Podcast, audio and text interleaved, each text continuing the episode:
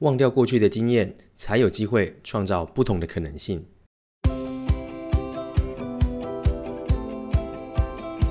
Hello，欢迎回到创业喜巴拉，让你的创业不再赌身家。我是石刚，这个系列呢是创业新思维，有好的思维，让你的创业道路更加的顺遂。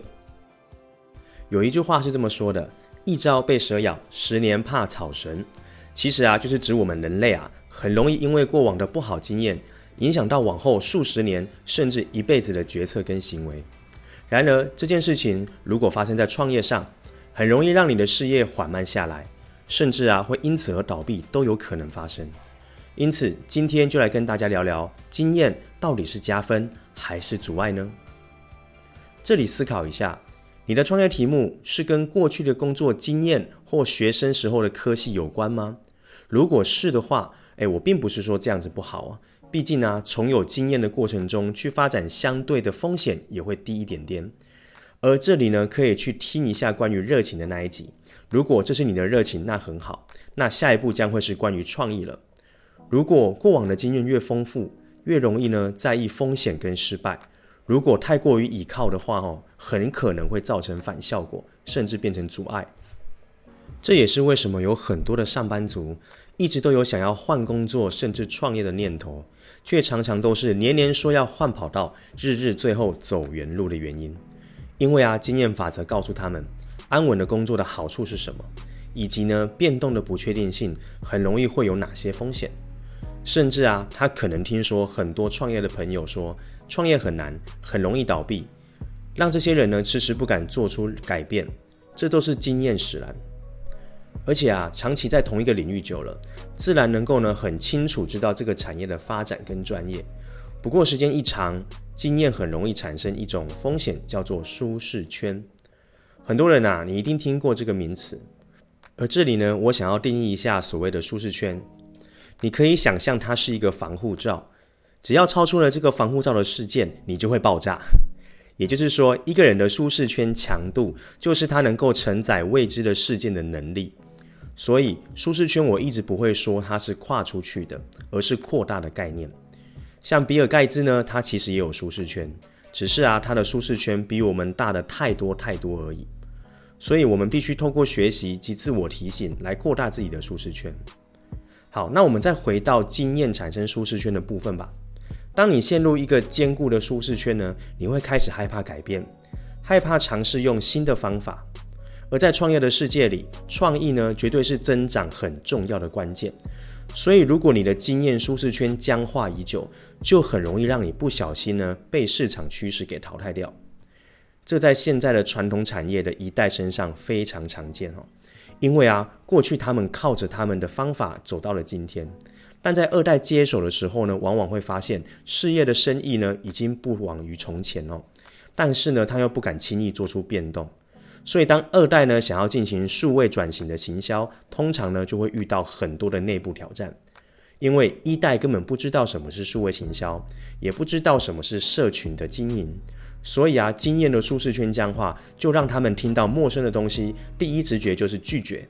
哦，这是非常常见的，也在我们的辅导案例里面有非常的多。所以，我会给创业者们的建议是，如果想要在新的市场得到新的结果，你就必须要有新的思维跟新的方法，甚至啊，连整个商业模式都要改变。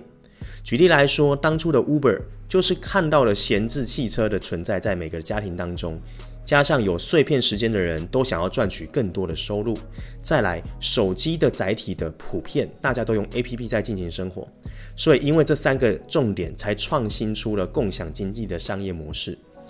而并不是大量投入资本再去开一家更大间的计程车公司，这都是需要有抽象思考的勇气哦，你才有办法去做，因为过去根本没有人做过，这也是跳脱经验的好处。再来，千万别时常呢在别人给你建议的时候，不断说着“诶，可是啊，我们这个行业过去不是这样的哈，圈圈叉叉等等的”。为什么我会这么说呢？这边呢想跟大家分享一个故事。有一次呢，我去协助我的一个创业学员。他当时候呢，想做传统零售的创新，运用 OMO 跟联盟行销的方式进行。可是他线下全部的做法呢，都还是跟过去的传统一模一样。于是呢，我给了他不同的建议。结果呢，我的每一个建议，他都会回我说：“诶，可是我这个行业过去不是这样诶，诶，可是这个产业应该是怎样呢？”我听了，其实啊，当时候非常的头痛。我最后告诉他：“你要做的就已经不是过去的商业模式了。你如果啊还要用过去的思维来做这样的新东西，说实话，干脆回去做以前的方式就可以了。”很可惜，最后他还是听不进去。那在这个时刻呢，我也看见关于经验舒适圈的影响力有多大，以至于我想要录这一集呢，跟大家好好的分享这件事情。那后面也想跟大家聊聊这个市场啊，其实哦，唯一不变的事情就是它一直在改变。而心理学里面呢，有一个理论叫做避免疑惑论，什么意思呢？因为啊，人类的大脑其实很不喜欢不确定的事情，所以呢，当找到一个暂时的答案，就会很难放手。这就很像在大海中溺水的时候，你抓到一个浮木一样，你一直抓着抓着，你死都不想放开，因为你心想：假设我放开了，如果我就沉下去了，该怎么办呢？可是很多时候，你知道吗？有时候啊，只是你不知道，也许你放开了浮木，再多游个十五二十分钟，其实呢，你就会遇到一座小岛，你就可以全然的获救了。哦，这个方式呢，其实是很多人都可以理解的道理。可是当我们真的遇到的时候，说实话也很难做到。哦，所以这也是一直想跟大家做提醒的。当然呢，创业本身呢，就是存在的各种可能性。可是你可以思考，各种伟大的创业都是过去所没有的。关键是你有一个想要解决够大的问题，而这个使命跟这个热情大过于你的恐惧。在这个时候啊，过去的经验就可以当做你的参考就好。但绝对不要变成你的枷锁来限制住你的发展。最后呢，也千万要记得，当你选择过往没有经验的创业的题目时，我非常恭喜你。但是呢，这也代表着你要比别人来得更努力、更勤奋。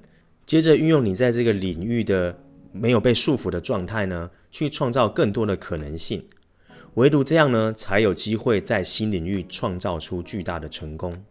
最后呢，分享就是江正成主厨呢曾经跟我分享过的一句话，他就说很多事情呢，你反而要反其道而行。这个概念呢，其实就很像逆向思维的方式，也就是当大家都正着想的时候，都在想怎么去解决。有时候呢，你反而要想的是怎么做才会毁灭。那当人越多的地方呢，反而越不要去。哦，反其道而行。有时候呢，不被经验给束缚，你才会找到属于这个问题真正的解答。也可以想出比起过往传统不一样的创意了。那我也希望这一集呢，对你会有一些帮助，也希望你们会喜欢。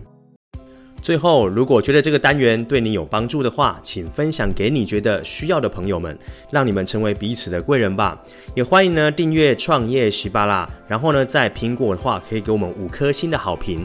我们也会持续呢推出更新更棒的内容给各位创业者喽。那我们就下一集见喽，各位拜拜。